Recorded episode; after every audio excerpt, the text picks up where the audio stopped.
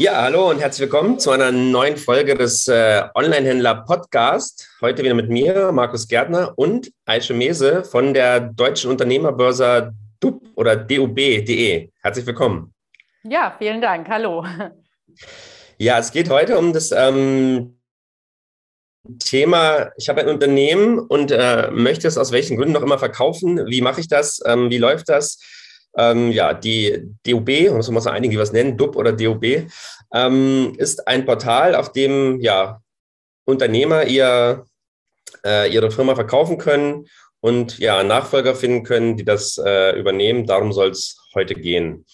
Ähm, ja, Frau Mese, wir äh, befinden uns ja immer noch in dieser leidigen Corona-Pandemie, die ja auch wirtschaftlich äh, große Auswirkungen hat auf viele Bereiche. Ähm, Gibt es da auch so im Bereich so äh, Unternehmensnachfolge, Unternehmensverkäufe, kann man da von so einem Corona-Effekt äh, sprechen, dass mehr Unternehmen verkauft werden oder dass bestimmte Branchen mehr betroffen sind ähm, durch diese Pandemie? Ja, also man kann schon sagen, ähm, in dem Bereich, wo wir schwerpunktmäßig mit der ähm, Unternehmensbörse tätig sind, wo also die Unternehmen ähm, verkauft werden, ist es so, dass man tatsächlich in diesem Jahr vor allem und in den letzten Monaten von 2021 noch einen Nachholeffekt sieht. Das heißt, äh, man hat schon bemerken können, dass in dem Geschäftsvolumen, bei uns sind ja in der Regel Unternehmen quasi so bis 20, 25 Millionen Euro Unternehmenswert, dass in dem Bereich die Eigentümer oder Inhaber, glaube ich, so die ähm, Krise ein bisschen abgewartet haben, weil ähm, das ist natürlich, wenn man sein Unternehmen verkaufen will, möchte man das ja in der Regel in der bestmöglichen Form verkaufen. Und es gibt ja wenige Krisengewinner sozusagen und für die war das ähm, einfach nicht der richtige Zeitpunkt. Und man merkt jetzt aber seit ich würde mal sagen, so einem halben Jahr vielleicht, ähm, dass dieser Nachholeffekt da ist und viele ihr Unternehmen ähm, jetzt an den Markt bringen und ähm, auch viele, also nicht nur die, die ähm, aus altersbedingten Gründen Nachfolge suchen, sondern ich glaube, die Krise hat ja auch bei vielen ähm, sozusagen so eine Sinnfrage ausgelöst. Ähm, wir haben hier ähm, auch viele, die sagen, hm, jetzt, äh, ich, ich will jetzt doch auswandern, warum soll ich noch 20 Jahre warten? Eigentlich äh, finanziell geht das und ähm, ich verkaufe mein Unternehmen jetzt. Also es gibt wirklich viele verschiedene Gründe, und es gibt einen Anstieg von über 20, 25 Prozent an Inseraten bei uns auf dem Portal. darüber kann ich ja sprechen, ähm, die, wo man dann sieht, äh, es sind mehr Unternehmen auf dem Markt aktuell. Mhm. Ja, Sie haben es gerade schon äh, übergeleitet. Ähm, Unternehmensverkauf kann viele Ursachen haben. Sie haben gerade angesprochen, so eine Art Sinnkrise oder, sag ich mal, Neuorientierung, so was Work-Life-Balance angeht. Ähm, hinzu kommt natürlich so dieser demografische Wandel, ne, dass äh, die Gesellschaft mhm. altert und äh, viele ähm, Nachfolger suchen aus, aus Altersgründen. Kann man sagen, was so die, die Hauptgründe sind für den Unternehmensverkauf? Also ist es einfach die, äh, ja, das, das Alter quasi oder was sind so die gängigsten Ursachen, ähm, wenn äh, Firmeninhaber ihre, ihre Firma verkaufen wollen? Ja, also der, der größte Punkt ist tatsächlich die Unternehmensnachfolge. Das heißt, ähm, wenn jemand einfach ähm, nicht mehr kann oder nicht mehr will, aus ähm, altersbedingten Gründen und es familienintern oder in der Belegschaft auch keinen gibt, der das Unternehmen übernehmen kann, dann ähm, geht man ja auf die Suche nach einem externen Nachfolger und das ist dann bei uns so. Und es gibt noch einen kleinen Teil, die das teilt sich auf eben in andere Bereiche. Ne? Man möchte vielleicht, ähm, einige haben ja auch, sind Multi-Unternehmer und äh, wollen dann eins verkaufen und sich auf die anderen konzentrieren oder ähm, wollen vielleicht in einen ganz anderen Bereich und so weiter. Also da gibt es viele verschiedene Gründe, aber der größte ähm, Punkt ist ähm, hauptsächlich die Unternehmensnachfolge, die bei uns stattfindet. Und ich ähm, oder behaupte mal, es gibt so ein bisschen so, so, so einen Zeitgeist, was äh, jüngere Generation angeht oder was man immer wieder so in Umfragen äh, und, und Trends liest, dass da quasi noch mehr Wert so auf, ähm, ja, sag ich mal, Work-Life-Balance äh, gelegt wird, jetzt weniger dieses rein monetäre, ich will unbedingt Geld verdienen, also könnte das auch ein Grund sein, dass es sozusagen schwieriger wird, ähm, Unternehmensnachfolger zu finden oder junge Gründer, weil sich einfach so ein bisschen dieser, dieser Mindset verschoben hat. Also es geht nicht mehr nur um Geld verdienen und ein Unternehmen gründen, sondern ich will auch mehr Zeit für die Familie etc. Also wird es schwieriger in Zukunft quasi äh, ja, junge Unternehmer zu finden oder Nachfolger. Ja, definitiv. Also das ähm, ist ja so, dass nicht nur das Thema Unternehmensnachfolge von dem extremen demografischen Wandel, der Deutschland ja in den nächsten, das hat ja letztes Jahr eigentlich statistisch gesehen schon angefangen und in den nächsten vier, fünf Jahren noch erwartet, wenn die Babyboomer-Generation dann tatsächlich komplett in Rente gegangen ist.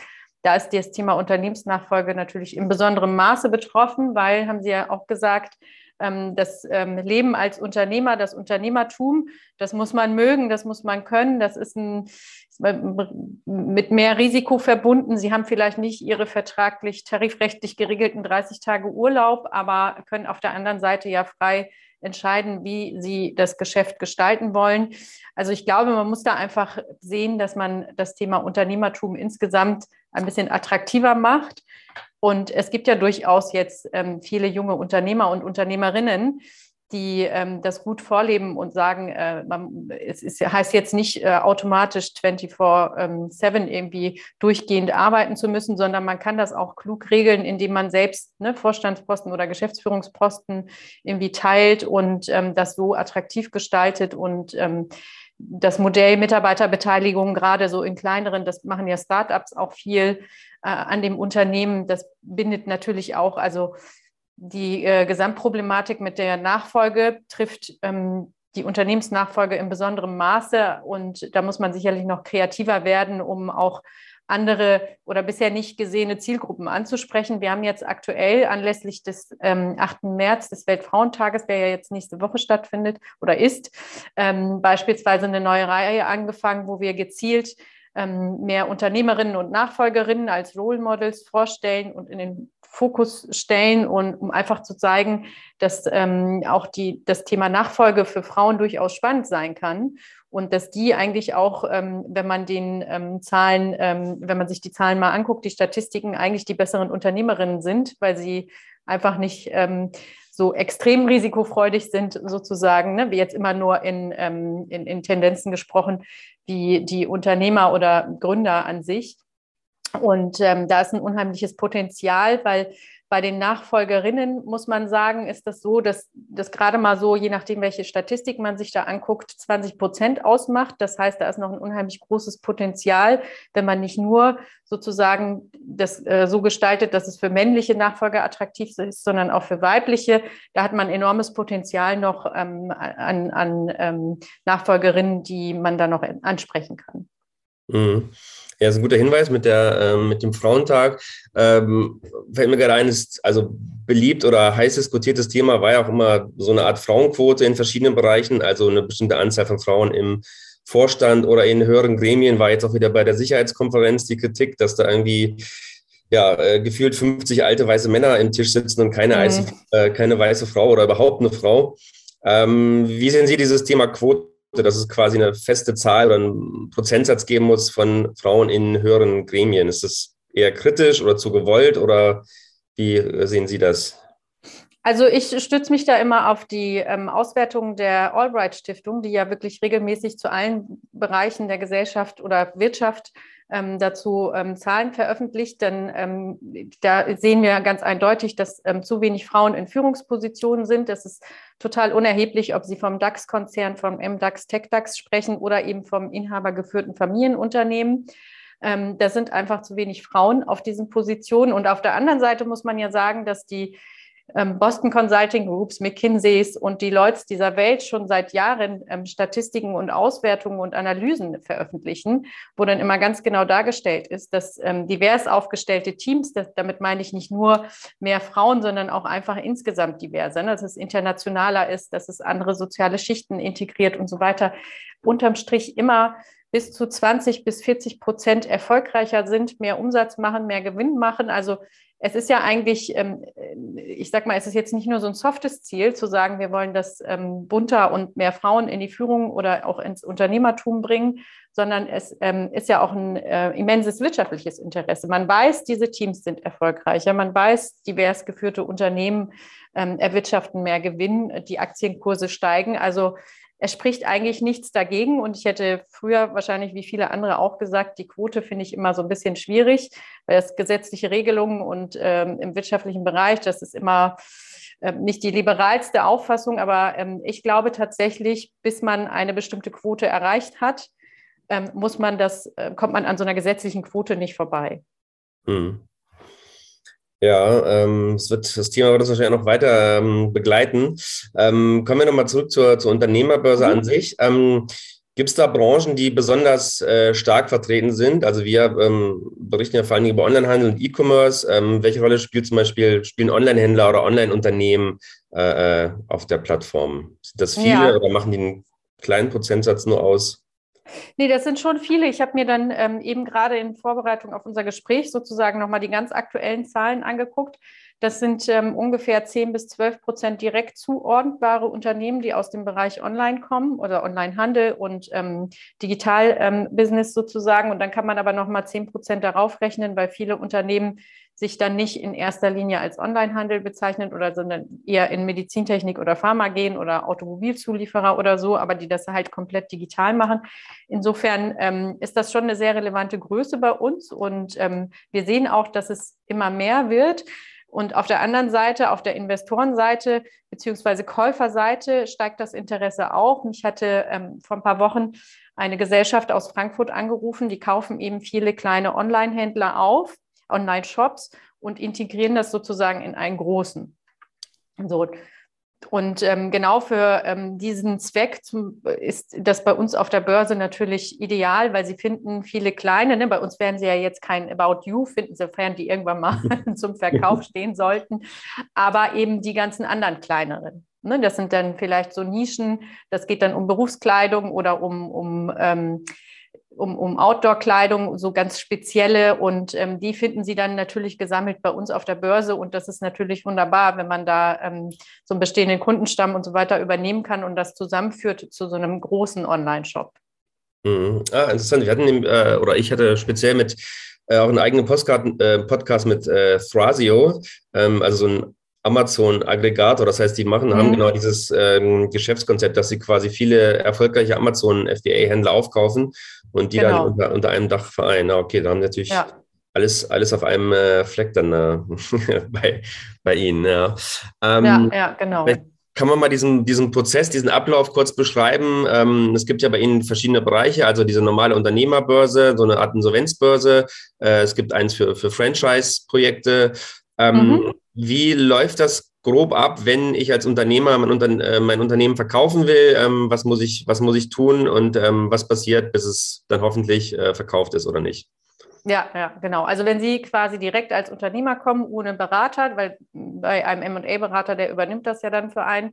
Aber grundsätzlich ist es so, dass ähm, das ist ähm, sehr, sehr simpel, wie man das auch an anderen Bereichen im äh, Plattformgeschäft kennt. Sie registrieren sich, ähm, Sie stellen Ihr Inserat online, sprich, Sie geben die Daten ein, die für, also die zu Ihrem Unternehmen gehören. Und da ist es so, dass man selbst entscheiden kann, wie viel Informationen man preisgibt. Ne? Es gibt ja welche, die sagen, ich möchte nicht, dass man das jetzt genau zuordnen kann. Dann wird man das ein bisschen anonymisierter darstellen. Ne? Da wird man vielleicht nicht ähm, genau sagen, welcher Ort, sondern das Bundesland. Ähm, und ähm, allerdings ist es so, je detaillierter ich die Angaben mache und je mehr ich zu meinem Unternehmen schreibe, desto größer ist das Interesse natürlich auch. Das heißt, Sie stellen Ihr Inserat bei uns online. Und das kommt auf die Unternehmensbörse und ähm, das wird dann über verschiedene Kanäle sozusagen, also einmal ist es sozusagen da zu finden, alle, die bei uns auf die Seite kommen, das sind so knapp drei Millionen im Jahr, ähm, suchen und finden sie dann, wenn sie genau in dem Bereich suchen. Ansonsten kommt das noch in unsere Newsletter, ähm, die sozusagen ähm, so circa 20.000 ähm, den allgemein da abonniert haben. Und es gibt, was noch wichtig ist, sehr viele, die sich bei uns eine Suche eingerichtet haben. Ne? Das heißt, wir haben aktuell knapp 70.000 registrierte Nutzer.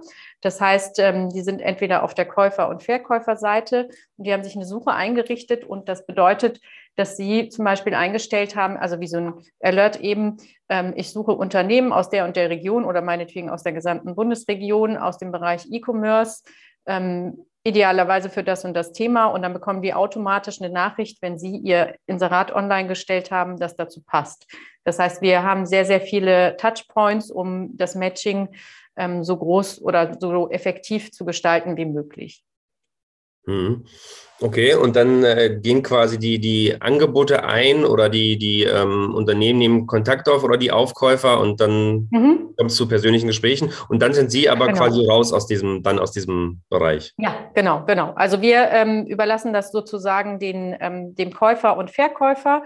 Wir sind natürlich bereit, wenn Unterstützung ähm, gesucht wird, dass wir da ähm, die bestmögliche Unterstützung gewährleisten können. Aber es ist ja so, dass man bei so einem Unternehmenskauf und Verkauf eigentlich, ähm, wenn man mal ganz ehrlich ist, ähm, nicht um so eine professionelle Beratung drumherum kommt, weil ich sag mal, so eine Unternehmensbewertung, das ist schon ein sehr komplexer Prozess. Das fängt mit Immobilien an, das fängt mit einem Geschäftsführergehalt an, das fängt mit ähm, irgendwelchen Verpflichtungen an, die ich vielleicht noch habe oder ähm, die in Zukunft auf das Unternehmen zukommen. Das schafft man, bin ich der Meinung, wenn ich jetzt ein spezialisierter ähm, Chemiehändler ähm, mit einem gut funktionierenden Online-Shop bin, das werde ich nicht so eben auf die Schnelle schaffen. Zumindest nicht so, dass mein Opt Unternehmen optimal dasteht. Da werde ich immer einen guten Berater brauchen, der ähm, mich durch diesen Prozess führt. Ne? Ähm, wenn Sie einen guten MA-Berater haben, dann wird er wahrscheinlich viele Bereiche abdecken können. Aber es gibt ja auch ähm, sozusagen, wenn man dann extra nochmal einen rechtlichen ähm, Beistand braucht und so weiter, ähm, dass man das suchen kann. Und wir haben eben jetzt in den letzten Monaten und ähm, davor auch schon gemerkt, dass der, die, diese ähm, Frage nach der Orientierung, wie finde ich denn jetzt den guten Berater, der mich durch diesen Prozess führt, der mir hilft, mein Unternehmen zu bewerten, das bestmöglich an den Mann zu bringen und das so zu verkaufen, dass ich möglichst danach ähm, keine ähm, Forderungen mehr zu erfüllen habe. Ne? So, wofür hafte ich denn eigentlich noch? Das muss man ja alles in diesem Verkaufsprozess schon mhm. geklärt haben. Und ähm, das war bisher äh, immer so ein bisschen, ähm, ich suche, ich google mich mal so durch die Beraterwelt und gucke mal, wen ich da so finde, vielleicht bei mir in der Nähe oder so. Es war immer nicht ähm, so einfach. Und wir haben ja die Beraterbörse neben der Unternehmensbörse bei uns auf der Seite, die haben wir, da sind wir gerade dabei, neue Beraterprofile, also Professional-Beraterprofile zu erstellen, wo sie wirklich alle Informationen auf einen Blick bekommen, dass sie besser selektieren können und ähm, besser die kontaktieren können. Und für die Berater ist es auch eine Möglichkeit, sozusagen möglichst gebündelte Informationen ähm, da darzustellen. Und ab Sommer wird es da auch eine Beurteilungsfunktion geben. Wir werden dann so eine Art Glassdoor Kununu sozusagen für die Berater in der Branche werden. Wir haben schon mit ein paar Pilotkundenberatern dazu angefangen, äh, das System zu testen. Das sieht ganz gut aus. Wir werden wahrscheinlich unseren Zeitplan einhalten. Und dann haben wir eben auch ähm, diese Unterstützung, dass man das komplett digital hat. Wenn ich sage, ich stelle mein Unternehmen jetzt online, will es verkaufen und ähm, da äh, meldet sich jetzt ein Käufer und will von mir, weiß ich nicht, die ersten Daten haben, die weiß ich gar nicht, äh, woher ich die jetzt bekomme und mein Steuerberater ist vielleicht auch schon überfordert. Ne? Dann kann man eben in diese Börse gehen und kann selektieren, meinetwegen in der Nähe, jemanden, der das schon mal gemacht hat. Und wenn man da noch ein paar Beurteilungen lesen kann, dann hat man schon mal ein bisschen das Gefühl, ob es vielleicht auch persönlich dann noch passt. Ne? Mhm.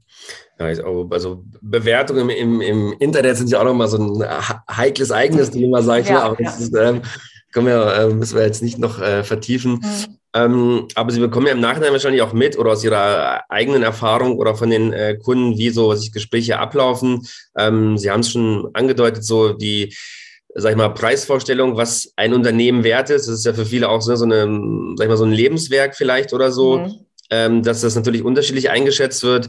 Ähm, was würden Sie sagen aus Ihrer Sicht? Ähm, was sind so die größten Störfaktoren oder Hindernisse äh, bei so einem Verkauf? Ist es irgendwie, dass, äh, ja, dass, die Unterschied dass die Preisvorstellungen unterschiedlich sind oder, oder was, was spielt da so hauptsächlich rein und kann, kann so einen erfolgreichen Verkauf verhindern?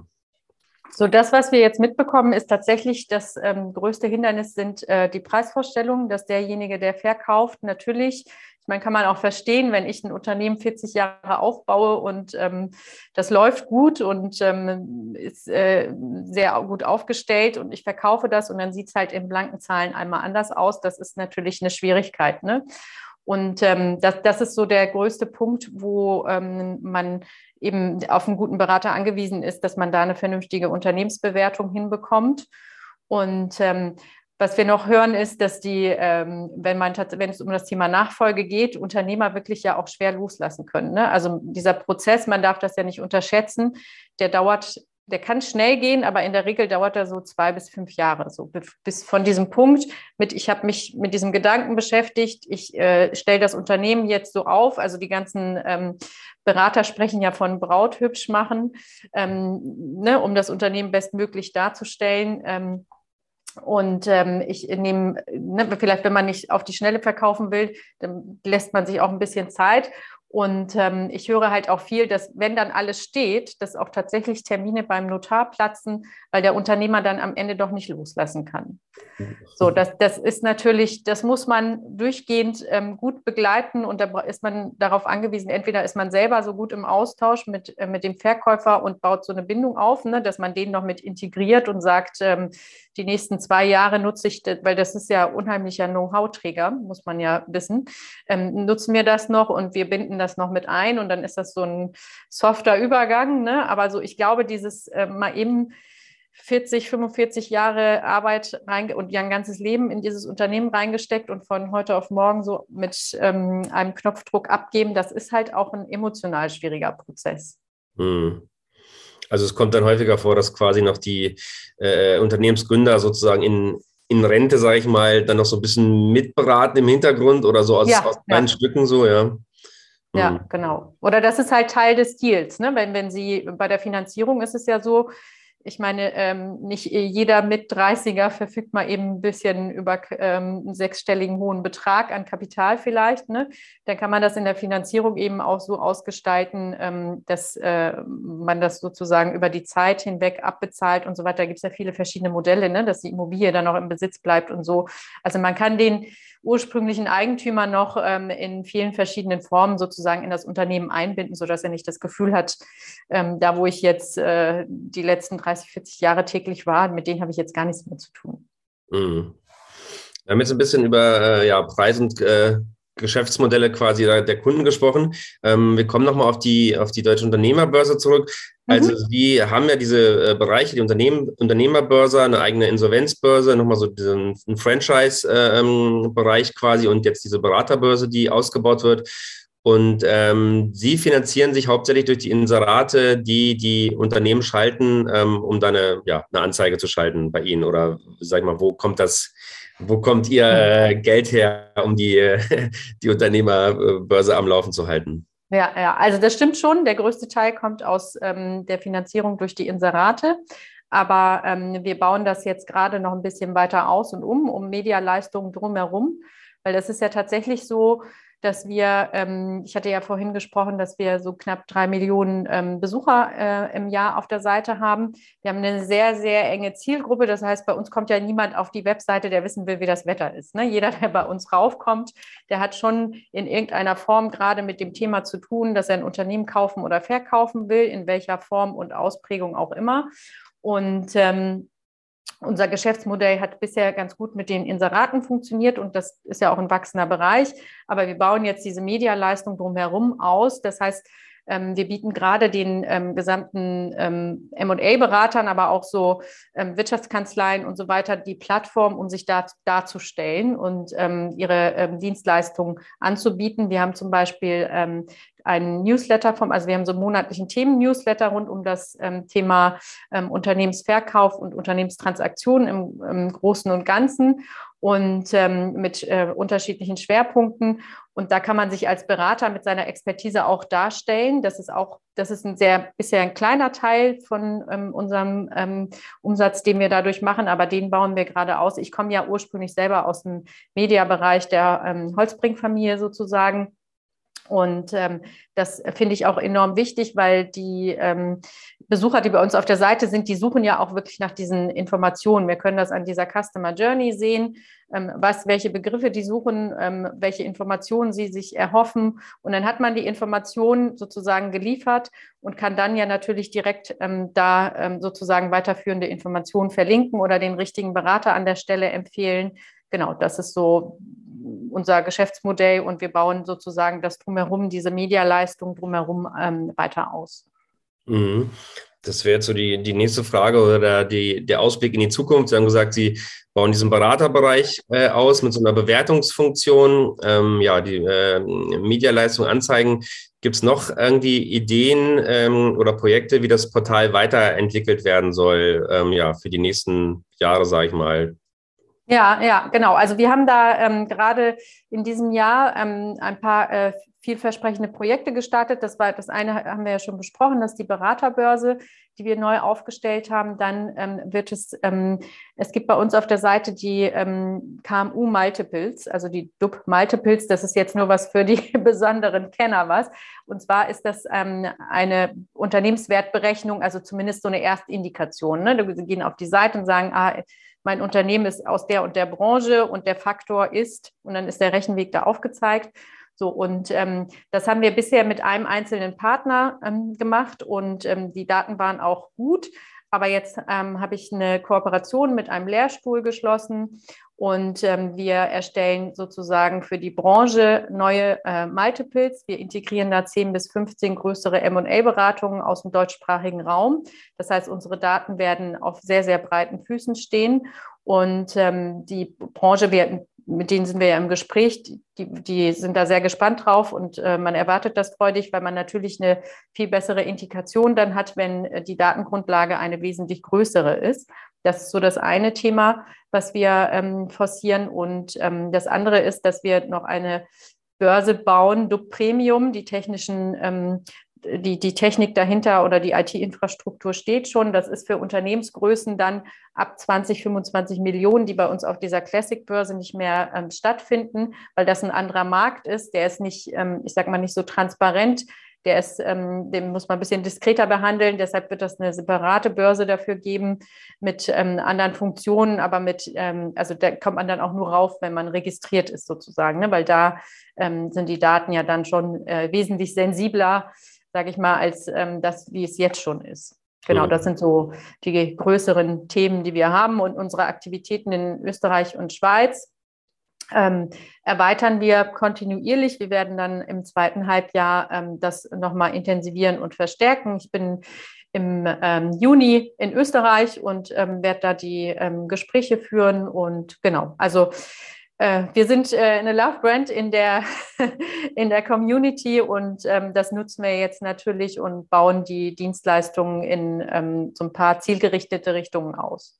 Mhm.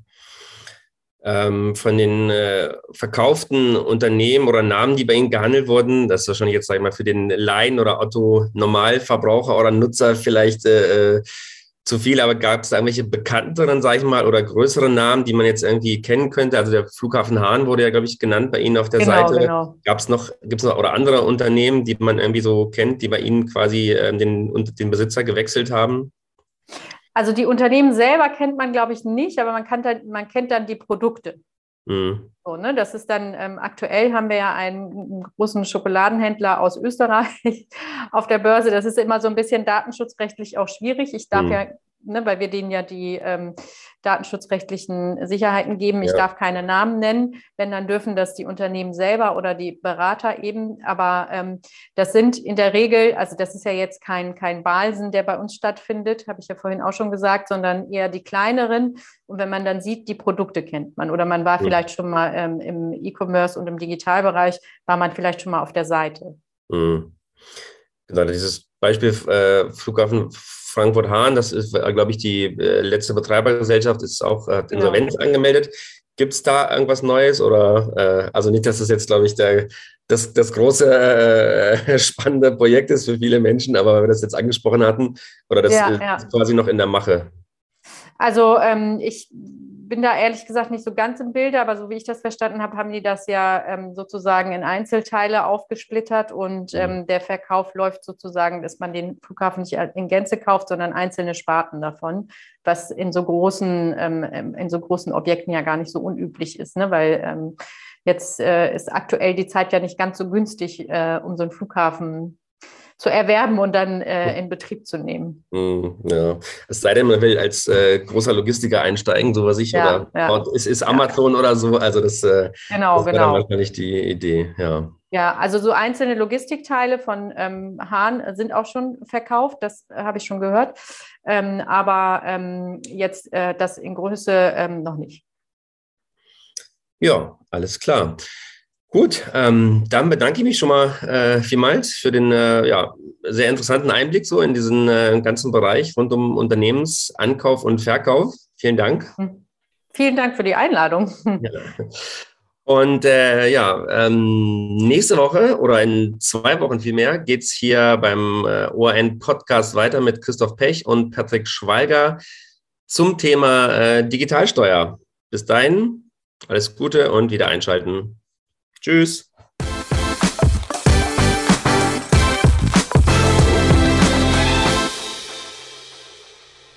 Dieser Podcast wird präsentiert vom Händlerbund. Der Händlerbund bietet rechtssichere Lösungen für Online-Händler und unterstützt als 360-Grad-Netzwerk überall, wo es notwendig ist.